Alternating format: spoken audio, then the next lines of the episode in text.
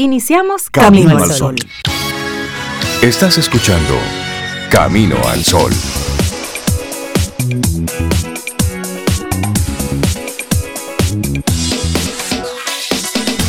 Buenos días, Cintia Ortiz, Sobeida Ramírez y a todos nuestros amigos y amigas Camino al Sol oyentes.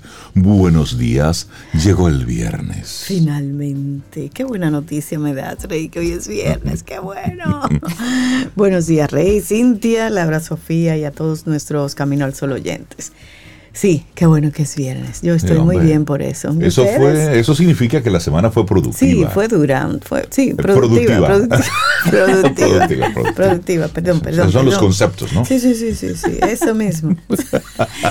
Buenos días. Hola Rey, hola Sobe. Sobe la de la semana dura, productiva. productiva, sí, sí, sí. Y buenos días a, ti, Camino el Sol Oyente. Espero que estés muy bien, que también haya sido una semana productiva. A lo mejor un chindura, pero productiva. Sí, por eso está chévere. bueno, y si quieres contarnos cómo fue tu semana, bueno, puedes hacerlo a través de nuestro número de teléfono que siempre tenemos ahí disponible, 849-785-1110. Tenemos la aplicación de WhatsApp y bueno, pues vamos conversando por ahí. Pero cuéntanos, ¿cómo estuvo tu semana? ¿Cómo van los planes de, del año? ¿Vas ejecutando o simplemente los dejaste dormidos ya y estás planificando eh, lanzarlos para el año que viene. Recuerda que esto es breve y de lo breve no sabemos qué tan breve. Así que, no tenemos tiempo que perder. Muévete. Hay mucho tiempo todavía para terminar. El año está nuevecito. mover algo dije para el año que viene. Para mí el año está nuevecito. Realmente cada día tiene lo suyo nuevecito. Claro, y, bueno, a ir trabajando en lo que uno se propuso al principio. Y si no se termina este año, por lo menos que esté avanzado. Dele un pasito. O palabreado. Es un poquito. Porque postergar no debe ser una opción, no, el tiempo pasa como quiera. No, no, no. Ese, mire, esa respiración que usted votó, eso no viene. Eso, no vuelve. No, que usted no lo recupera. Trate, trate. trate sí. ¿no? Y que luego vamos perdiendo el tiempo y no hay dinero en el mundo que recupere un Así Es. Y después está uno, ay, si yo hubiera. Exacto. Yo tanto tiempo que perdí. Bueno, pues muévase. Pues levántase, ponga, levántate y ponte en dicen, Lo que usted está haciendo ahora es lo que va a construir su futuro. Exacto. Usted está construyendo ahora su futuro. Exacto. Así de sencillo. Bueno, y hemos estado viendo en estos días algunas, algunas actitudes. Ya hemos hablado, creo que hasta el cansancio, en diferentes medios, de diferentes formas, diferentes especialistas han estado hablando del tema de la, de la agresión en la calle, de la violencia, de la falta de tolerancia que tenemos en la calle, de, de esa forma de conducirnos y y demostrar una actitud bien salvaje, cual vikingos que somos en la calle con, con la espada en la mano. Así que estamos comportándonos. Bueno, pues hoy te queremos invitar, y esa es nuestra actitud Camino al Sol para este viernes, a hacer de la amabilidad un hábito. A que tengas la amabilidad por bandera. Llegue y salude.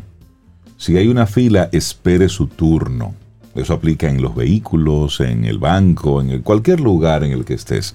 Si estás en el supermercado, coja su ticket, espere su turno. Y, no se vaya a seguir haciendo su compra. No, no, no. Que ya pasaron un par de números y usted quiere ah, yo tengo que el lo número 3, sí, pero vamos por el 48. Exacto, no, quédese ahí a esperar su turno. Exacto, espere su turno. O vaya con otra persona que le haga el turno o que siga haciendo su compra. Exacto, vas al cajero automático y hay dos personas, espera tu turno. Es decir, la amabilidad. Y a distancia, Rey. Por favor, esa pegadera, recuerda, un metro de distancia. El espacio personal hay que respetarlo. La amabilidad como un hábito.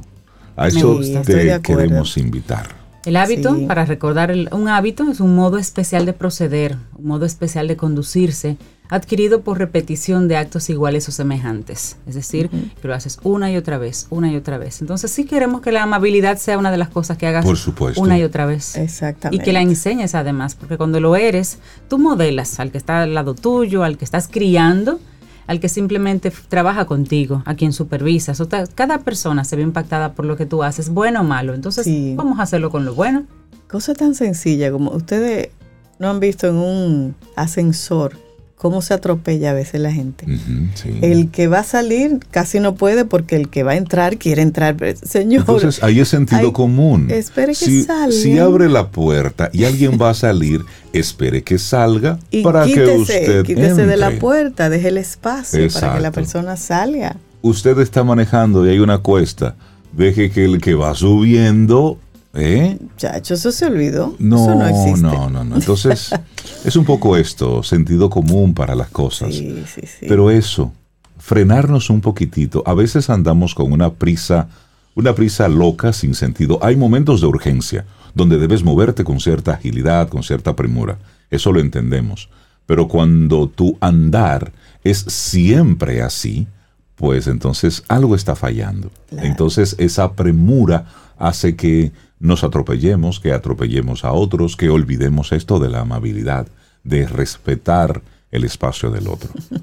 Hoy, por ejemplo, yo venía para acá y tenía, venía Lincoln, tenía que doblar a la derecha, pues un señor, no sé por qué, aceleró y él quería, como que quiso entrarse delante de mí, pero no tenía el espacio porque había un carro delante, pero de una manera muy brusca que yo casi tuve que tirarme un poco a, la, a, la, derecha, pero con una prisa que yo cuando doblé me paré para que él pasara. Claro, y eso es un viernes. Algo le pasaba, ¿verdad? A las 6 de la mañana. Imagínate, este, cuando el calor apriete. Cuando el calor apriete. Ese es el discurso que yo me digo cuando veo algo así.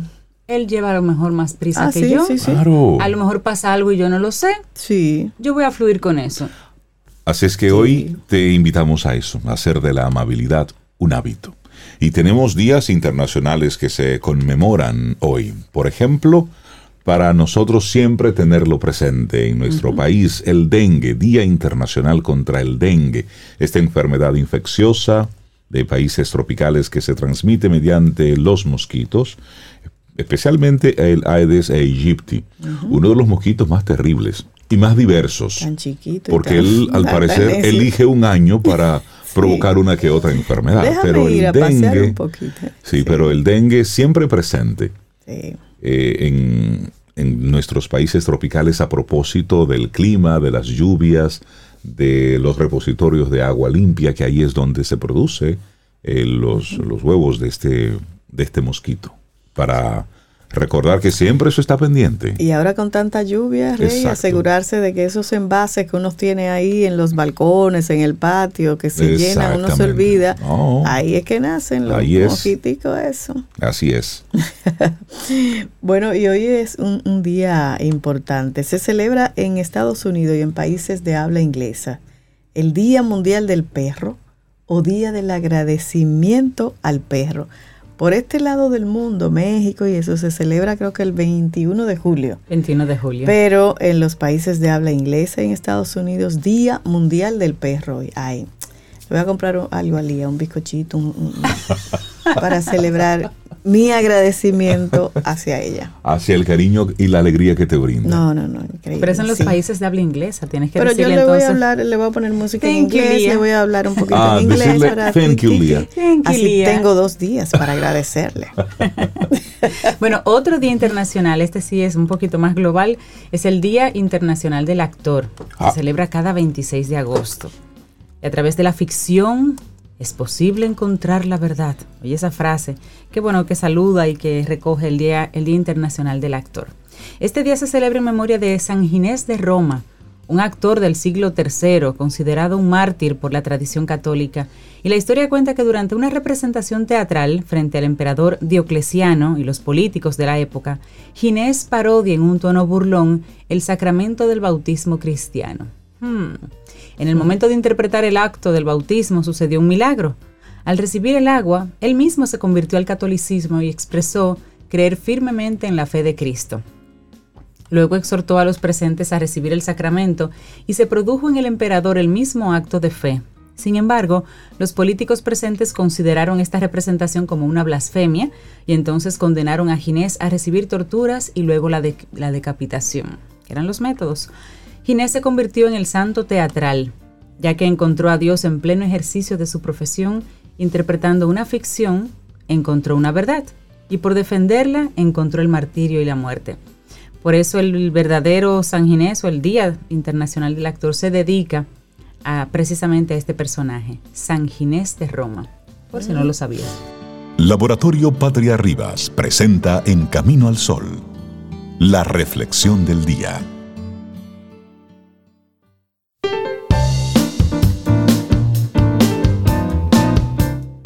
Recuerda que no existe un pequeño acto de amabilidad. Cada acto crea una onda sin final lógico. Scott Adams.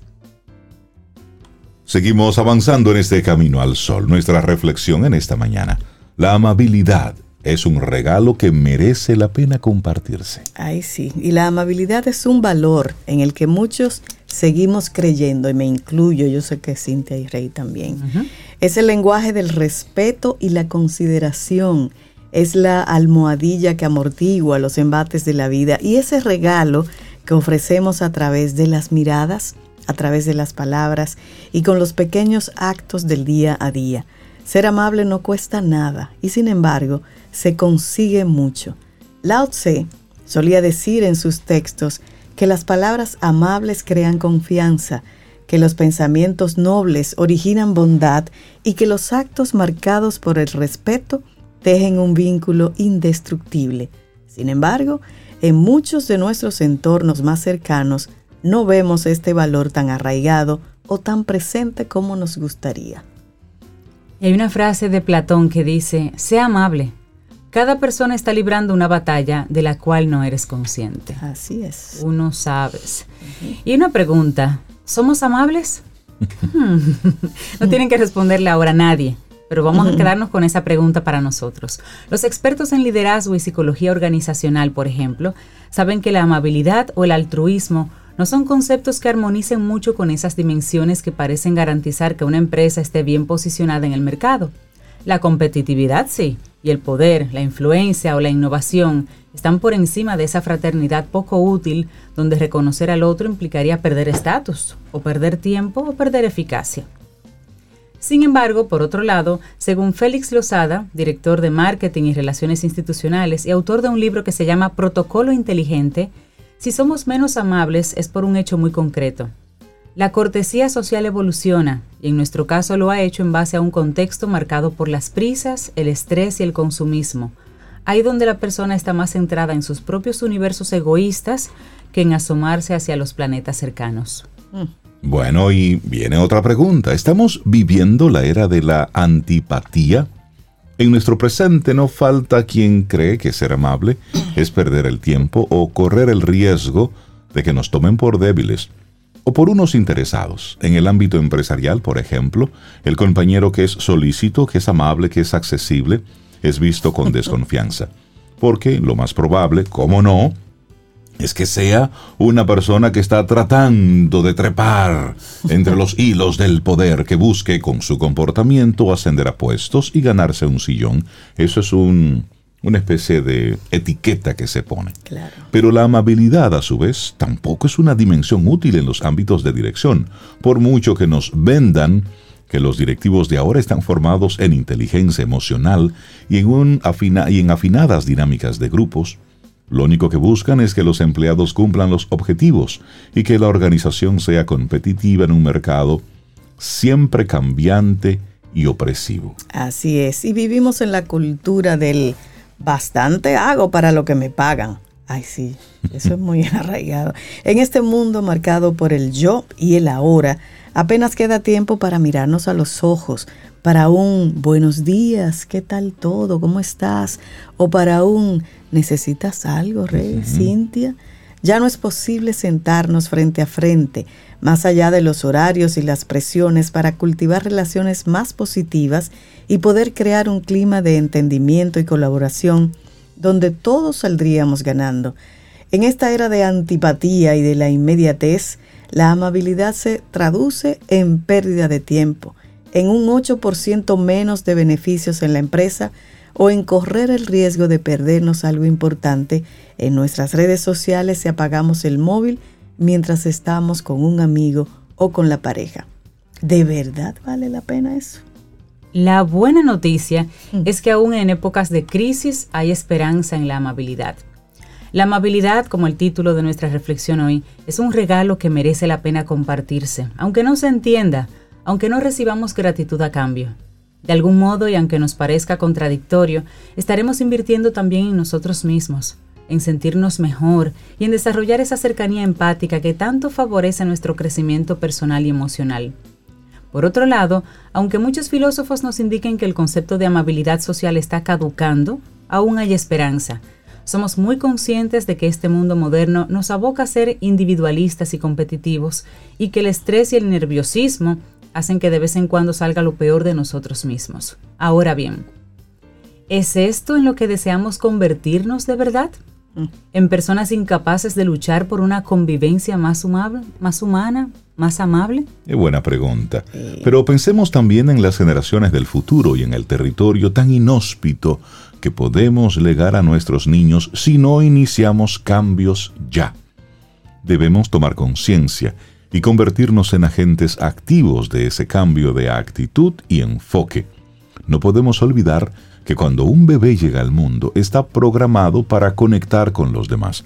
De hecho, hasta los 7 u 8 años, un niño es altruista, es colaborativo por naturaleza. Después de esta etapa, empieza entonces a centrarse mucho más en ellos mismos y a desarrollar comportamientos basados en la competitividad.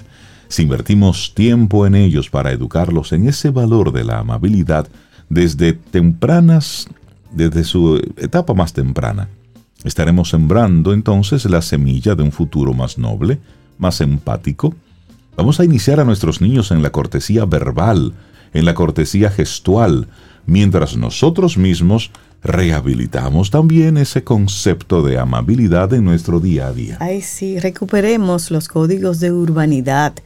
Levantemos los rostros de las pantallas de nuestros móviles para atendernos los unos a los otros a través de la mirada, ahí donde se asoman las auténticas notificaciones, esas que salen del alma y salen del corazón.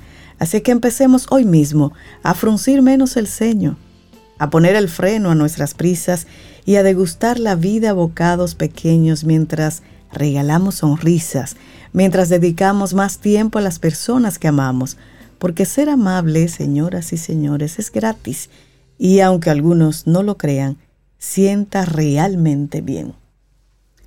La amabilidad es un regalo que merece la pena compartirse un escrito de la psicóloga Valeria Sabater, y lo compartimos aquí hoy con mucho orgullo en Camino al Sol. Laboratorio Patria Rivas presentó En Camino al Sol la reflexión del día. Ten un buen día, un buen despertar. Hola. Esto es Camino al Sol. Camino al Sol.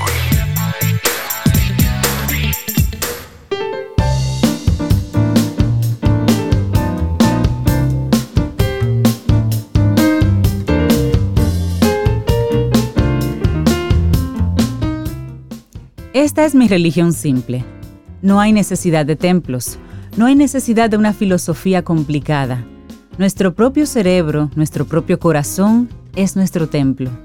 La filosofía es la amabilidad. Dalai Lama. Estamos a 26 de agosto año 2022, día en el que recibimos con las batuteras de fuego del ayuntamiento. Adalul Ordey, licenciada en psicología y doctora en neurociencia cognitiva aplicada. Adalul, buen día, ¿cómo estás? Buenos días, yo estoy muy bien, muy bien. Eh, mirando el último vestillo de energía de la ah, pero te queda todavía. Claro, me, no, me tiene, que, quedar. Estás trabajando con las últimas neuronas tartamudas que te quedan. bueno, pues hoy hablaremos de las alteraciones cognitivas de origen no neurológico. No neurológico, sí. Eh, hay una serie de condiciones que sus manifestaciones tienen una respuesta sintomática neurológica. Sin embargo, el origen no es del sistema nervioso, sino de otras causas. Y hoy vamos a ver dos de ellas que eh, una puede parecer eh, increíble lo que la produce, pero que puede ser situaciones que a lo mejor alguno de nosotros o de nuestros caminos al solo oyente diga, oh, pero eso le pasó a fulano. Y resulta que es una serie de alteraciones neuropsiquiátricas que se han recogido bajo el concepto PANDAS o PANS. Y esto viene dado por una respuesta inmunológica ante un estreptococo.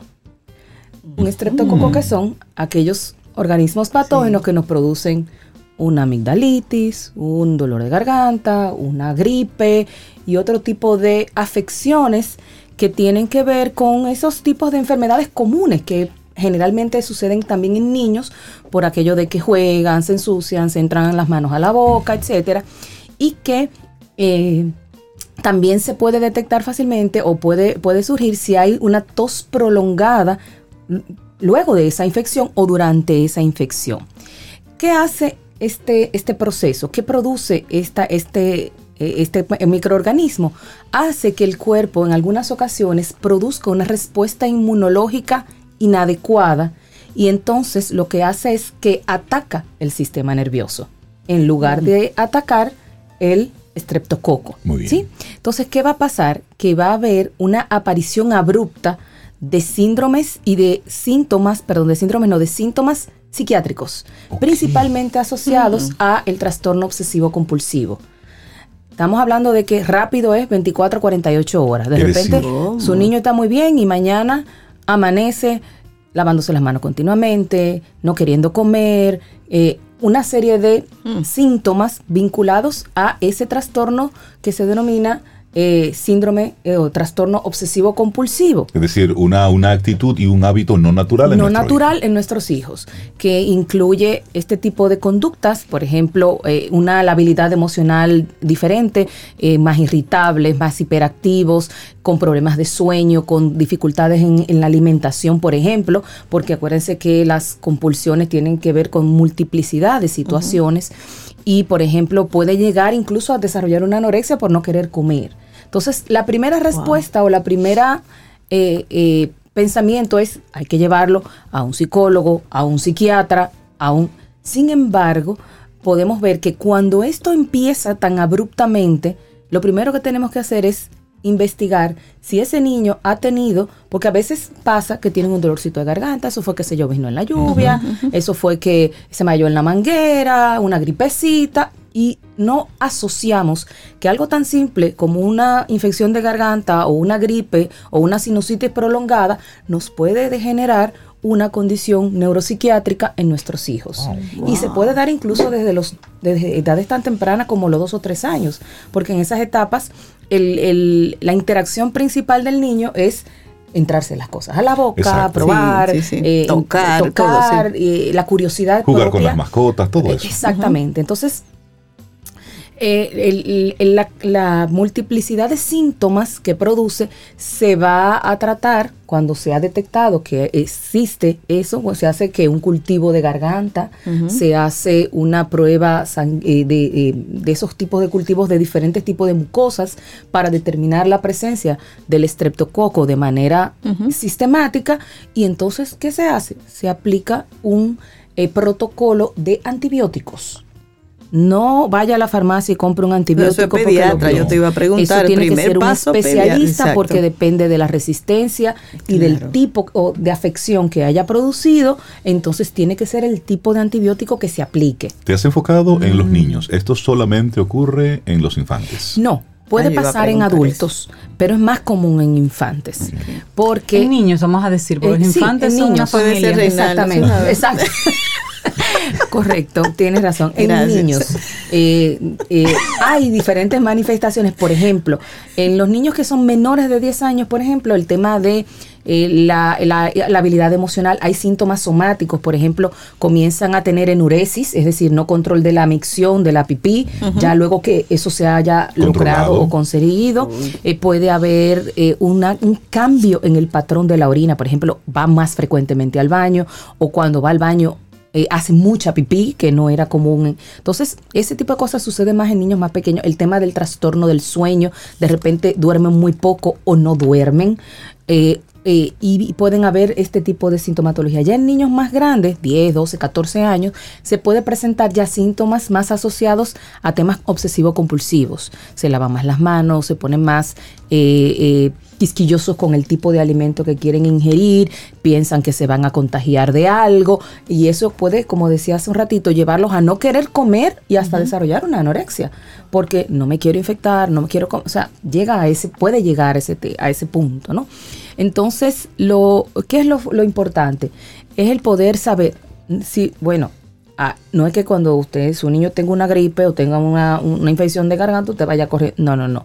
Si estos eh, eh, síntomas no se presentan, no pasa nada, porque son, como decía, son casos eh, no comunes, pero suceden. Yo, en un país tan pequeño como este, yo he visto varios casos ya, y lo he visto en adultos, porque, ¿qué pasa? Empezaron en, en la niñez uno nunca se va a pensar que algo tan simple como una infección de garganta o como una gripe te puede producir una consecuencia como esa y de repente lo empezamos a llevar al niño o al adolescente porque también hay otro tipo de eh, manifestaciones, empieza a haber retardo en el proceso de aprendizaje, en la habilidad motora, eh, en las habilidades matemáticas y lingüísticas. Entonces hay una serie de elementos que muchas veces estos elementos son los que llevan al padre o a la familia a buscar ayuda profesional, pero lo buscan por el tema académico, pero resulta que el tema académico no es académico como tal, es una consecuencia, de un ataque que está recibiendo mi sistema neurológico por una, eh, un microorganismo patógeno, porque mi cuerpo no, no lo identifica bien y crea una respuesta inmunológica que hace que se produzcan eh, este tipo de, situaciones. ¿Qué otras consecuencias hay si esto no se trata? Puede producir un retardo en el proceso de desarrollo que pueda ser permanente, es decir, mm, que esas habilidades académicas se continúen deteriorándose y entonces el proceso de aprendizaje sea dificultoso, sea lento o o, no se desarrolla adecuadamente, eh, generalmente produce un retardo en el proceso de maduración de la persona. Entonces tú tienes una persona con una edad eh, de, qué sé yo, 20, 25 años, pero con un desarrollo madurativo a nivel de, estructuras y demás, por muy por debajo de su edad cronológica. Entonces, eh, la llamada es a ponernos alerta a si este tipo de situaciones y sintomatologías aparecen abruptamente. Eh, la característica principal es eso, es que de la noche a la mañana hay un cambio radical en los patrones de conducta, de aprendizaje, de comportamiento y de aspectos emocionales de nuestros niños. ¿Hay alguna incidencia entre varón y hembra? Eh, mira, hasta donde yo sé no hay tanta diferencia a nivel de, de teología por sexo, pero eh, sí eh, los casos que he visto coincidencialmente son niñas, son mujeres. Y te iba a preguntar, Dalul, si en esos casos eh, niñas que no tenían ninguna otra sintomatología anterior, no tenían ninguna condición médica, o son niños que, casualmente también tenían una condición médica que tal vez por eso también incida eh, que aparezca en esto. Caso, en algunos casos puede eh, haber un tema de afectación, por ejemplo, de fiebre reumatoide o de alguna afección cardíaca porque la bacteria puede, el, el, estreptococo puede afectar esos sistemas y entonces ese ser el detonante. ¿Sí? Eh, ya como casos más severos, ¿no? De una infección común que puede, que puede ocurrir. Lo que pasa es que la persistencia, como les decía, ah, eso es una tosecita, le doy un jarabe y se mejora, pero la persistencia del microorganismo en el cuerpo es lo que, y, esa respuesta inadecuada de nuestro sistema inmunológico es lo que hace que comiencen a aparecer los síntomas, que los síntomas no aparecen de la noche a la mañana, tiene que haber un proceso para que el microorganismo se eh, se anide en el cuerpo y el sistema inmunológico entonces cree esa respuesta. Entonces, ¿qué es lo que va a pasar? Yo eso puede tener brotes porque el sistema inmunológico tiene memoria. ¿eh? Cuando un virus me da, una enfermedad me da, mi cuerpo crea una resistencia natural, una protección natural. Y reacciona. Y, reacciona. Entonces, puede haber eh, un proceso, un, pueden haber brotes de síntomas en momentos diferentes. Entonces, lo, lo que, lo ideal es, lo que los protocolos hablan de que hay un proceso de por lo menos tres semanas de un tratamiento con antibióticos especializados eh, continuos, pero que eso puede ser por más tiempo o por ciclos, de manera que se pueda mantener controlado este proceso, eh, la, la, presencia de este, de este microorganismo en el cuerpo y de eh, articular o re direccionar la, la respuesta inmunológica. Y la llamada entonces es a los padres llevar de inmediato el niño al pediatra para que él determine cuál sería el especialista a darle seguimiento. Igual también el tema de observar estos síntomas, porque a lo mejor no es tan común eh, que un pediatra pueda asociar este tipo de cosas. Ahí entra un equipo multidisciplinario, porque tendría que entrar un neurólogo en algunos casos, e incluso un psiquiatra, porque cuando los eh, los, los, los, síntomas obsesivo-compulsivos eh, son muy agudos, hay que integrar una farmacología asociada, por ejemplo, a, a medicamentos eh, antidepresivos que trabajan la sintomatología del trastorno obsesivo compulsivo para reducir las compulsiones y las obsesiones. Wow. Señores, no es para alarma esto, es para poner atención, para estar atentos, observar a sus hijos cualquier cambio. Exactamente. Por supuesto. Eh, otro elemento otro elemento que venías a compartir dos. sí, hay otro que es de tipo genético, es decir, es un es una afección que puede producir eh, dificultades en el desarrollo cognitivo y de otras habilidades, pero que es genético. Y es un síndrome que se llama el síndrome X frágil. Es una mutación, no, no es una mutación, es una multiplicación inadecuada de una proteína asociada al gen 1 que hace que una cierta proteína, saben que el ADN, ¿verdad? Son proteínas, son, son, cadenas de síntesis de proteínas. En ese gen 1 hay una cadena de proteínas que tiene que multiplicarse entre 0 y 40, 44 veces. Normal. normalmente, entre ambos si es mujer, entre ambos genes, ese, entre ambos cromosomas XX, que sabemos que mujeres XX porque, y hombres son XY. En los hombres, igual, el único X que tiene debe tener menos de 44 divisiones de, ese, de esa cadena proteica. Cuando eso aumenta, cuando es mayor de ahí, y esa, y esa multiplicación pasa de 45, puede entonces producir una malformación del sistema neurológico. Sí, una malformación del cerebro en algunos elementos. Hay proteínas y entonces eso es lo que se llama síndrome de X frágil. Es decir, hay una alteración genética de un eh, una cadena proteica del gen 1, que también se le llama el gen del, eh, en algunos casos le llaman del retardo mental, porque precisamente produce déficit cognitivos, déficit motores y una serie de elementos vinculados a procesos de desarrollo que vienen dados por eso. Eso obviamente es más difícil de detectar porque tú tienes que hacer una prueba de tipo genética después de haber descartado otra serie de elementos a nivel neurológico, fisiológicos y demás. En un tamizaje neonatal, ¿se vería eso? No necesariamente. Tiene que ser una prueba eh, eh, esas pruebas genéticas específicas para detectar eso. Aquí no es tan común, generalmente ese tipo de pruebas hay que mandarlas fuera del país para poder realizarlas, eh, pero sí se han visto casos, obviamente que por la predominancia de dos cromosomas de esa naturaleza eh, puede haber mayor predisposición en la mujer de que se en niñas no de que se de que aparezca eh, este síndrome.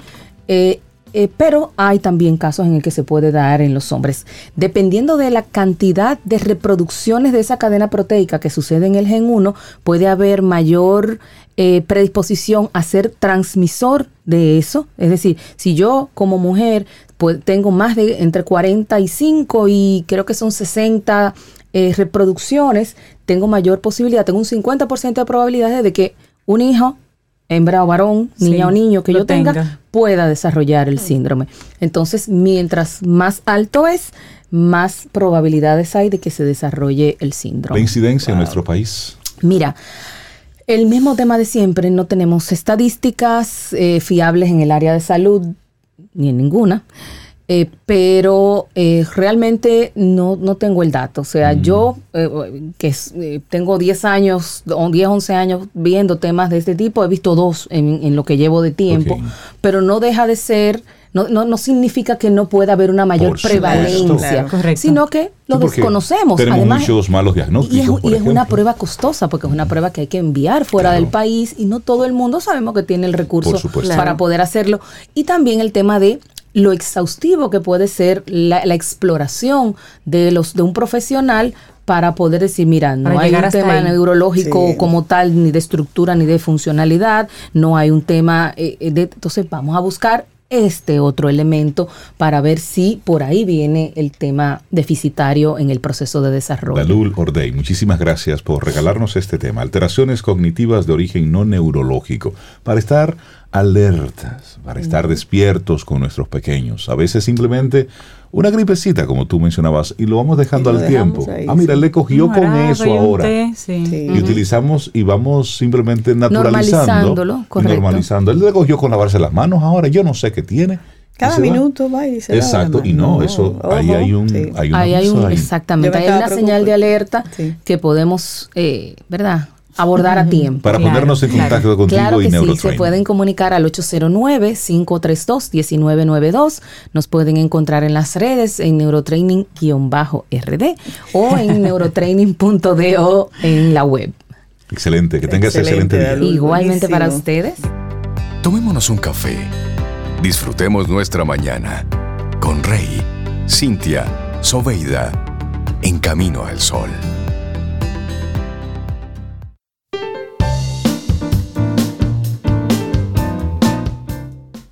Y qué bueno es aprender. Ese, ese tema con Dalul, interesantísimo. Y a ti, Camino al Sol oyente, igual que a nosotros, sabemos que te gusta mucho aprender. Por eso te recordamos que hay otro segmento en el que aprendemos mucho que se llama Quien Pregunta Aprende con Escuela Sura. Los miércoles y ya la próxima semana, el próximo miércoles, es nuestra cita. Ahí conversamos de temas de tendencias, riesgos, seguros y siempre aprendemos algo nuevo. Quien Pregunta Aprende con Escuela Sura. Y le damos los buenos días, la bienvenida a Daniel Abreu, experto en temas de, bueno, pues de la Pachamama.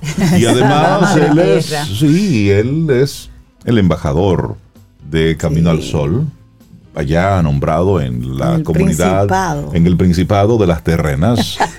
¿Cómo estás, Daniel? Buen día. Excelentemente bien. Buen Así día, Abreu. Reportando aquí desde este Reportando. ¿Cómo está el En clima? embajador más feliz de, de ocupar este cargo. ¿Cómo está el clima? ¿Cómo está la, La vida por allá? Bueno, aquí está sumamente lluvioso y sumamente caluroso. Una combinación bien, Sí. bien particular. Por aquí también, Daniel, ha Mira, estado todos estos Eh, días. hace días que no siento el gallo que hace el segmento contigo. ¿Está ahí? ¿Está bien? ¿O ya fue parte de un locrio? No creo. Ay, Dios. Él, él tiene la costumbre de aparecer cuando estamos hablando, así que vamos a ver. Yo, yo siento que lo- él está esperando que le hagamos una invitación oficial para ser parte de, de los colaboradores de Camino al Sol. Muy bien, hoy nos traes como, como cada viernes un tema muy interesante. Y para mí este es un tema muy sensible y que siento que le da un giro a, a una historia trágica que, que todos conocemos en nuestro país, tristemente de, cómo terminó la vida del, del exministro de Medio Ambiente Orlando Jorge Mera. Y, y todos conocemos eh, la- esas circunstancias tan, tan dramáticas que ocurrieron.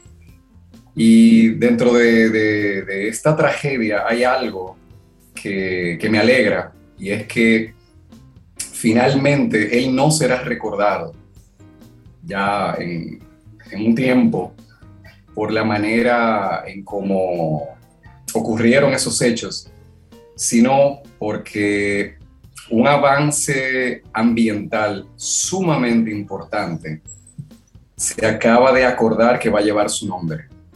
Y nada más y nada menos que entre República Dominicana y nuestro hermano país de Colombia, con quienes compartimos, esto es un dato que pocos dominicanos conocemos y dominicanas, y es que nosotros compartimos una cordillera con Colombia. Lo que pasa es que esa cordillera queda debajo del mar y prácticamente nadie la ha visto, Mm. casi nadie sabe que eso está ahí, pero estamos hablando de un, de un territorio tan largo y tan grande como la misma República Dominicana. Wow. Wow. Estamos hablando de una cordillera. Para que tengamos una idea, eh, el- los presidentes de ambos países, de nuestro país, República Dominicana y de Colombia, acordaron finalmente eh, crear un santuario marino que se llamará Santuario Marino Beata Taíno. Y eh, esa cordillera, que se llama la cordillera de Beata, tiene una, eh, una extensión de aproximadamente 450 kilómetros. Para poner eso en contexto, la cordillera central de nuestro país, de República Dominicana, que atraviesa una buena parte del país, tiene 190 kilómetros. O sea, estamos hablando que esa cordillera es más del doble. Así es. Que la cordillera central. O sea, estamos hablando de, un territorio gigantesco. Eh, y otro dato para contextualizarnos, es la misma distancia que hay desde el Punta Cana a Jimaní. Okay. Es decir, de los dos puntos, de este a oeste, extremos de nuestro país. O sea, es, sería la extensión completa de República Dominicana de este a oeste. Así que estamos hablando de un avance ambiental muy grande, de que se está protegiendo formalmente eh, este territorio marino. Y algunos dirán, bueno, pero eh, hay áreas que hay ahí en ese territorio. Exacto, y las implicaciones que tiene este acuerdo de República Dominicana con Colombia.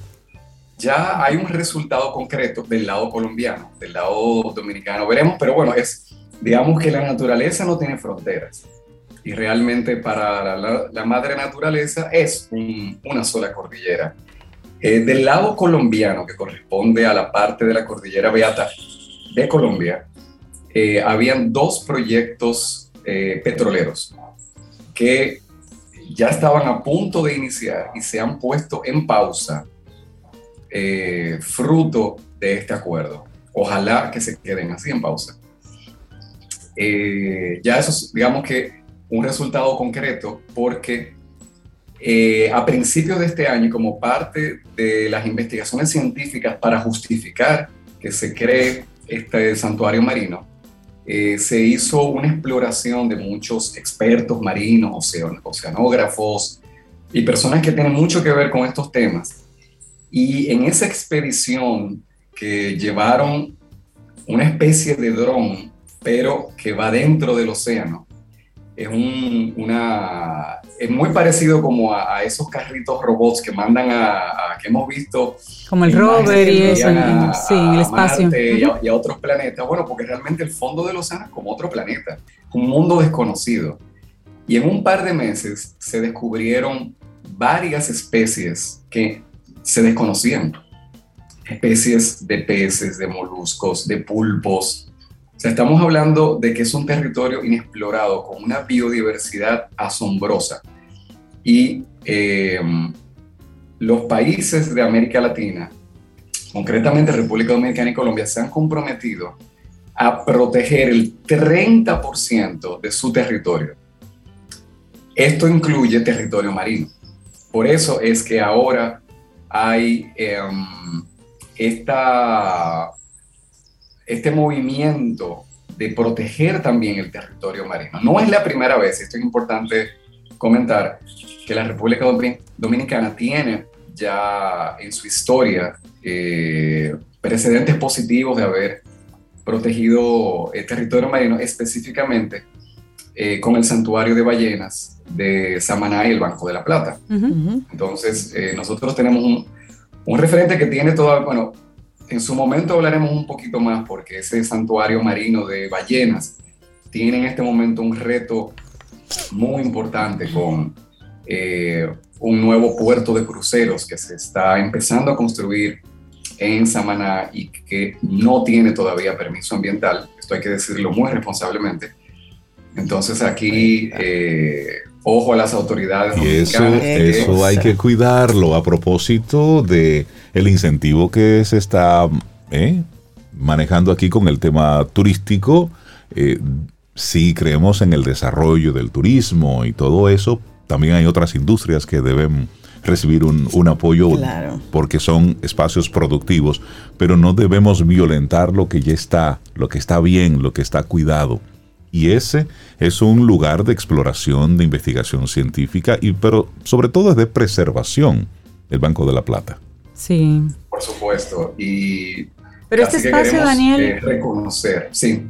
Este espacio por el que estamos hablando, esta, esta cordillera, digamos, que hablaste, Beata, eh, su nombre como Beata... Corredor Beata Taíno. Corredor Beata Taíno. Pero mencionabas que esto va a tener el nombre entonces del exministro de Medio Ambiente. Sí, correcto. El nombre ya decidido y aprobado es Santuario Marino Corredor Beata Orlando Jorge Mera.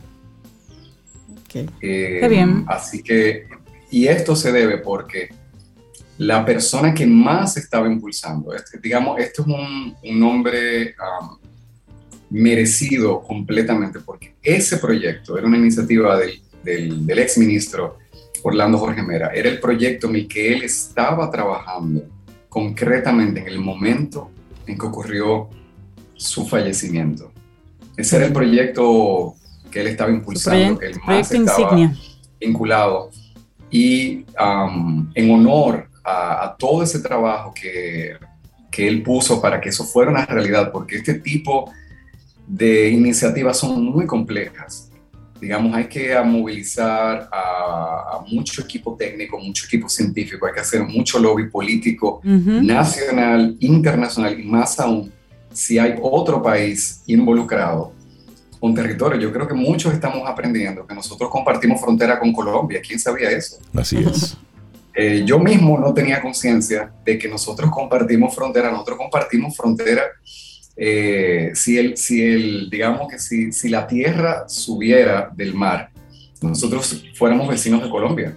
es muy interesante como, como eh, ampliar la perspectiva y ver que nuestro territorio va mucho más allá de las fronteras que vemos solamente en tierra. Y hay algo muy bonito y con esto quiero cerrar mi, mi compartir de hoy que a nivel personal a mí me, me conecta mucho esta historia. Eh, por un lado, porque yo me sentía muy identificado con el trabajo que Orlando Jorge Mer estaba llevando a cabo.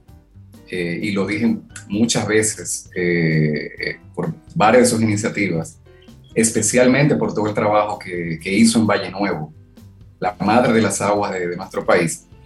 Y también hay algo que a mí me parece como hasta poético de, de, de este corredor, porque como comenté en unos programas anteriores, hace apenas dos meses, eh, tanto mi pareja como yo, Ayala y un servidor, tuvimos la oportunidad de llevar un grupo a Colombia, precisamente a eh, la zona que se conoce como la Sierra Nevada de Santa Marta.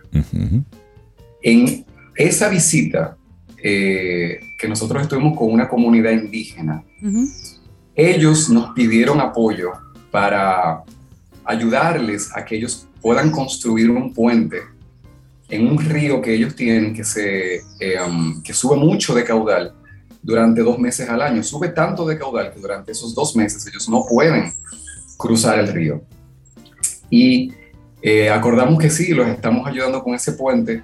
Y era como algo muy, muy simbólico, que un grupo de dominicanos va a Colombia a ayudar a una comunidad indígena a hacer un puente. Y Em, sucede que esa cordillera donde está la Sierra Nevada de Santa Marta, donde nosotros estábamos, donde vamos a hacer ese puente, es la misma cordillera que se mete debajo del océano y se convierte en esta cordillera que une a República Dominicana con Colombia. Es decir, como que en un, eh, nosotros estamos una conexión tan linda y tan bonita con Colombia que estamos nosotros haciendo, tratando de hacer un puente en tierra y nuestros gobiernos acaban de hacer un puente en el mar. Qué bien. Así que... Interesante. Eh, que sea una realidad y que nosotros en la parte que corresponde a República Dominicana honremos ese nuevo santuario marino, Orlando Jorge Mera, por especialmente la vida de, de este gran hombre que tanto hizo por nuestro país bueno. Daniel, esa es una bonita noticia, saber que seguimos cuidando y que seguimos haciendo acuerdos para preservar lo que no es de ellos ni de nosotros, lo que es del mundo. Lo que es de todos. Daniel Abreu, muchísimas gracias. ¿Y con qué canción nos despedimos Como siempre, quiero dejarles con un compositor que puede ser el mejor compositor que casi nadie ha escuchado. Se llama David Arkinston. Maravillosísimo. Yo quería poner otra pieza, pero era muy larga, así que me decidí por esta que se llama La Luz del Agua. Así que que, esta, esta poesía musical que nos recuerda lo, que todos venimos del agua y que el agua es el sustento de nuestra vida y que sigamos protegiendo el agua que cuida el planeta. Gracias, Daniel. Un abrazo, Daniel. A ver.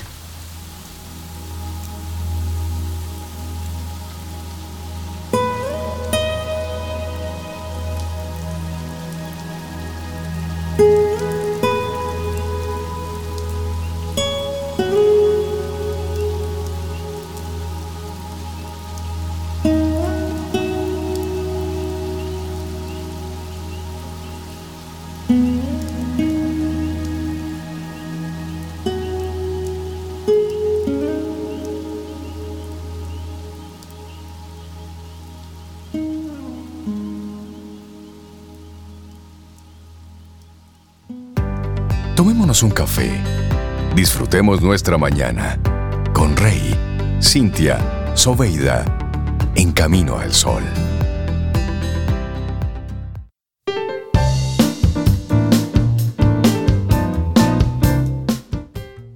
La amabilidad es el concepto principal que estamos manejando hoy aquí en Camino al Sol. Y Napoleón Hill tiene una opinión al respecto, sobre todo sobre el éxito y la felicidad. Y dice, hasta que hayas aprendido a ser tolerante con aquellos que no siempre están de acuerdo contigo, hasta que hayas cultivado el hábito de decir una palabra amable de aquellos a quienes no admiras, hasta que hayas formado el hábito de buscar el bien en lugar de lo malo que hay en los demás, no serás ni exitoso ni feliz. Ahí lo dijo. Se va poniendo sabroso. Entonces, esta es una conversación que yo quería tener con Héctor desde hace ya algunos días. Darle los buenos días, la bienvenida a Héctor Ugar, socio de la nueva panadería Granier. Bienvenido a Camino al Sol, ¿cómo estás, Héctor? Muchísimas gracias, buenos días. ¿Todo bien? Eh, aquí madrugando para estar con ustedes. pues gracias por ello, Héctor, y bienvenido No, a no, Camino al pues, Sol. Gracias. Cuando uno está en panadería, el madrugar es el menor de los problemas porque uno ya está acostumbrado a levantarse pronto porque los panes no, no aguantan, no esperan. Los panes no Y la esperan. gente menos. Y la gente menos. Así es. Bueno, hace algunos días tuvimos la- el, el- gusto de, de poder disfrutar de algunos de los productos de la panadería Granier. Exquisito todo lo que recibimos. Dulces y salados. Los dulces y salados. Hablemos de, bueno. de este concepto de panadería, cuándo surge y vamos a iniciar la conversación por ahí. Pues eh, bueno, Granier es una franquicia, hay que, hay que empezar por eso, es una franquicia que nace en Barcelona hace ya varios años y ha tenido muchísimo éxito, la verdad que está todo basado en un pan eh, elaborado como tradicionalmente, son panes eh, con muchísimo, como dice nuestro nuestro eslogan, con mucho amor. Se elaboran todos en un obrador, en un obrador eh, que trabaja para nosotros y esos panes son los que nosotros cada día eh, fermentamos en nuestra tienda y son panes que horneamos uno por uno en, eh, en nuestro horno de suela y entonces eh, podemos facilitar al usuario final, al cliente, un pan fresco, un pan elaborado todos los días. Aquí no se recicla el pan, no se usa un pan de un día para otro, sino que nosotros procuramos que el punto diferencial sea el darle una frescura al cliente todos los días. Y yo creo que eso es lo que está gustando, porque afortunadamente hemos abierto hace un mes y una semana eh, prácticamente, y la verdad que la gente... eh, Está respondiendo. Sí, la verdad que no nos podemos quejar en absoluto. eh, estamos muy, muy, muy agradecidos. La gente ha venido eh, también un poco para ver cómo han dejado el punto, porque al final estamos en un sitio que antes ya Que tenía su fama. que Tenía tenía su la- fama, tenía, Héctor. tenía ya su tradición y Sí. entonces eh, ellos vienen a veces por curiosidad y veo que van repitiendo, supongo que también porque les atrapa ese punto de decir, bueno, no es lo que había, pero creemos que le estamos dando una propuesta muy, muy eh, buena y muy innovadora eh, para lo que había en esa zona. Y oye, qué, qué buenísimo que está el hashtag que tiene Granier, Cintia Rey. La Lincoln huele a pan. Ay, Me gusta Y el olor, el olor a pan tiene, tiene una magia en sí, mismo. claro. Y eso de producir lo que se va a vender en el día nos, nos conecta mucho a la forma que nosotros teníamos de consumir pan. Cuando yo recuerdo de niño, cada tarde pasaba el panadero con pan fresco. Sí. Es decir, ahora ya tú vas al supermercado y compras una viga de pan que la construyeron hace sabrá Dios qué tiempo. Pero esa tradición de tú con- consumir algo hecho de ese día tiene un sabor muy especial. Se nota, se nota porque al final eh, el consumidor yo creo que cada vez nos hemos vuelto más exigentes. Eh, yo vengo de, de España, vengo de Europa, allá tal vez eh, hay una cultura en el tema de repostería que es mucho más elaborada en ese sentido. Aquí hay, un- aquí hay una repostería que es muy buena, lo que pasa que, o sea, para nosotros que estamos acostumbrados a algo un poquito más modesto en cuanto a azúcares, Ujú. aquí es todo muy dulce. Muy dulce, eso es demasiado. cierto. Entonces nosotros buscamos ese balance entre algo que sea bueno, rico, dulce, pero que tampoco te llegue a empalagar como algunos postres que puedes encontrar por aquí. Entonces, bueno, estamos buscando ese balance. De verdad que eh, no esperábamos en absoluto la acogida que hemos tenido.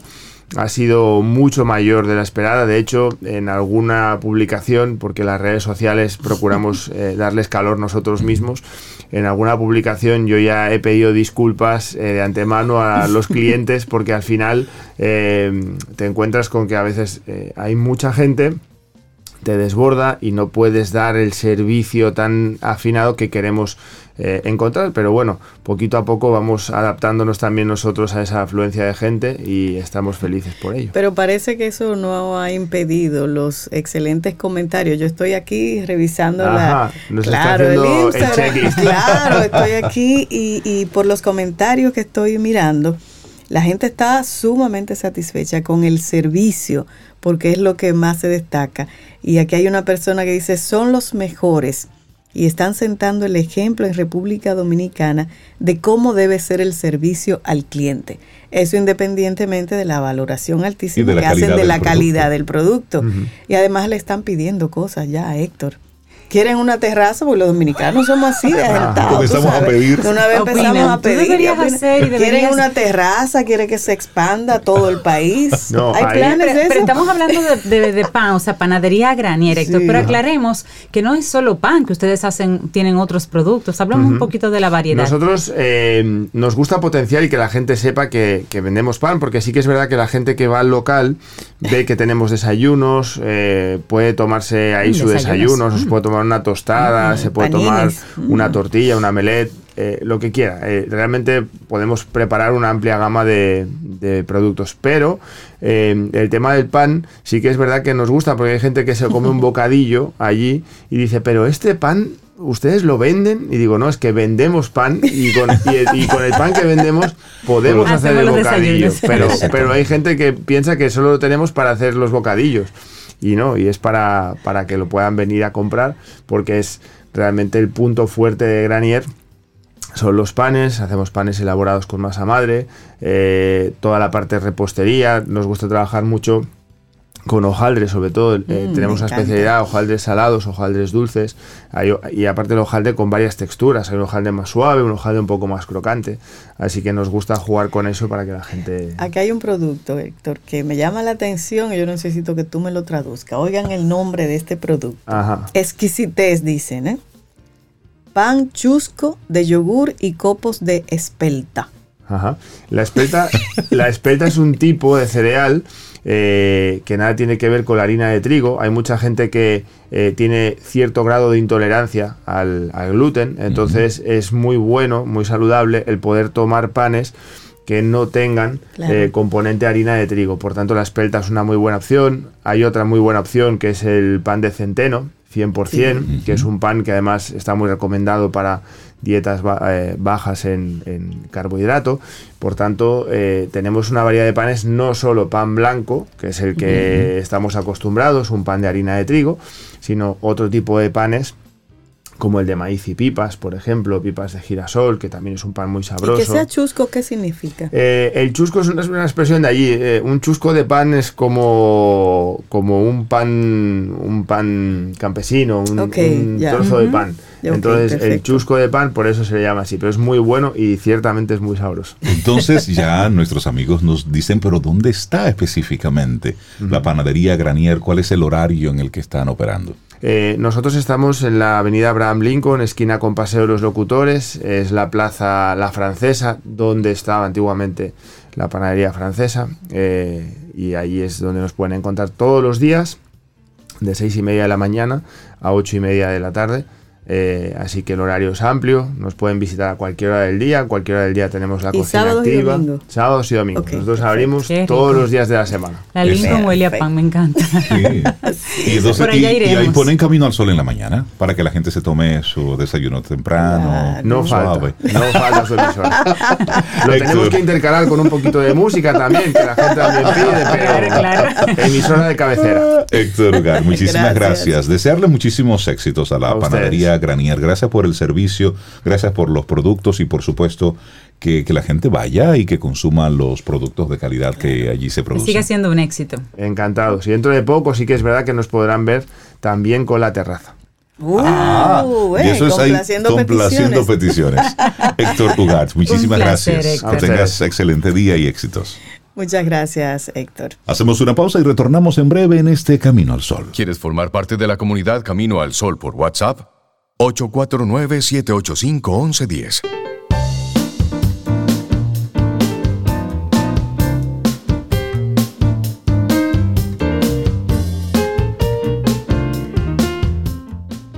Mi deseo para ti es que continúes.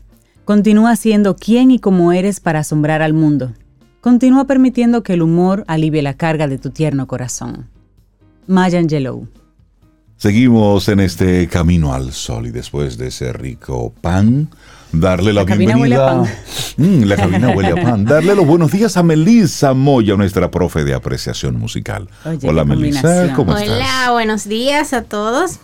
Con Mozart Hola. Melissa. ¿Cómo ¿cómo estás? Estamos bien, gracias a Dios. Estamos bien. Qué bueno escucharte. Siente en su carita así de que está bien, de que está tranquila, que está en paz. Y hoy vienes a mostrarnos un poco de las obras de Mozart. Correcto, correcto. Eh, nosotros estuvimos hablando hace poco sobre Mozart, este gran compositor destacado de toda la historia, y sus obras principales fueron, eh, o sea, entre las que él escribió, él hizo 15 óperas, 17 misas, 55 sinfonías, 23 conciertos para piano, otros 15 conciertos, 26 cuartetos de cuerda, 19 sonatas para piano, eh, hizo La flauta mágica, Las bodas de Fígaro, Don Giovanni, Cosi fan tutte.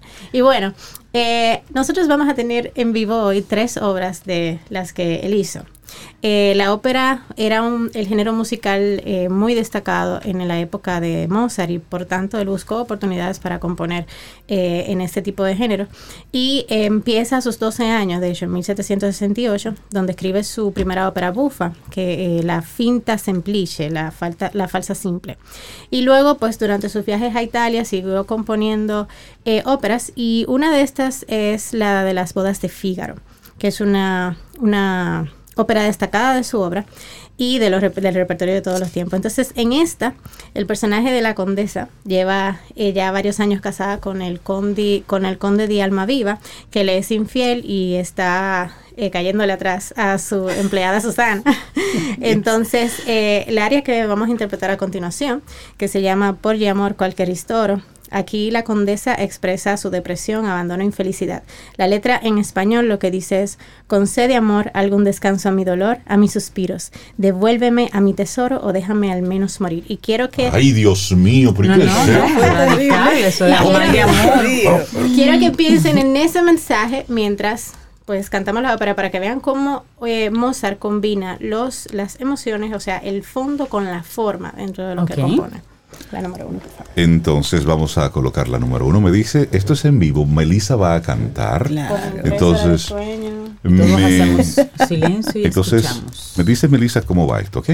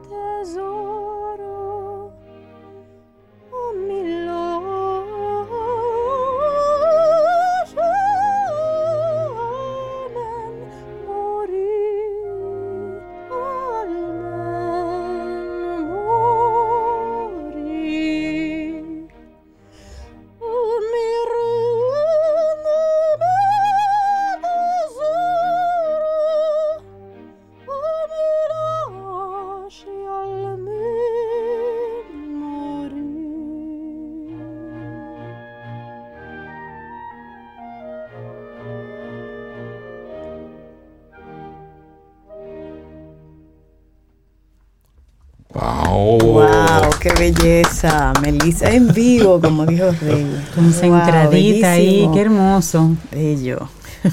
Y Gracias. triste además, ya que conocemos la letra de qué va.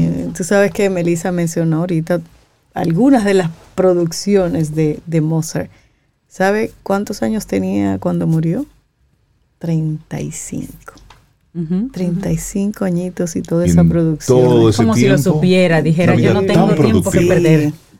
Wow. Sí, sí, sí. Sí, Sí, sus obras más destacadas fueron entre los 25 y 35, pero antes de eso la había llovido ya. Sí, sí, sí, sí. Y bueno, hablando de, su- de sus obras, pues él también compone sonatas para piano. Y tenemos aquí a un invitado especial que ha querido tocarnos el tercer movimiento de su sonata en mi bemol mayor.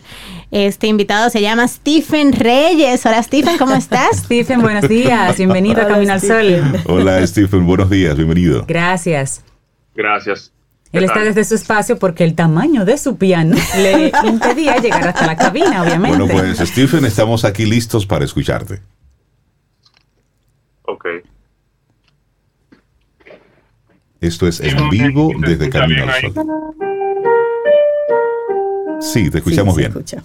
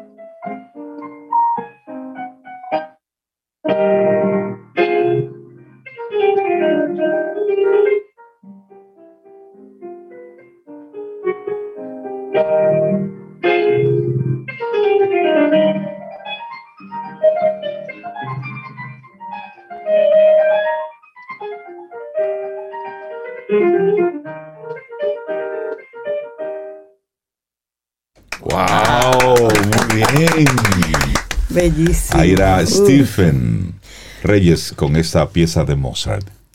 Muchísimas Gracias, gracias. Stephen, muy lindo. Muchísimas gracias. Cuéntanos de esa pieza, Melissa. Eh, bueno, esta es eh, una de las, de las grandes sonatas que, que compone Mozart y bueno, eh, hemos hablado de la sonata que tiene varios movimientos. Este es el tercer movimiento que es alegre, es más alegre que el resto. Sí. Eh, ya nosotros vamos a cerrar con eh, una, una pieza sacra que él compuso. Él trabajó como para el arzobispo de Salzburgo y por supuesto compuso para eh, música sacra. Entonces esta pieza, si puedes poner la número 3, se llama Laudate Dominum. Muy bien. Entonces con, con esta Y pieza Elisa va a vamos. cantar también, Claro, y entonces con esta pieza vamos a ir llegando ya así al final de nuestro programa Camino al Sol por el día de hoy. Es Melissa Moya cantando en vivo.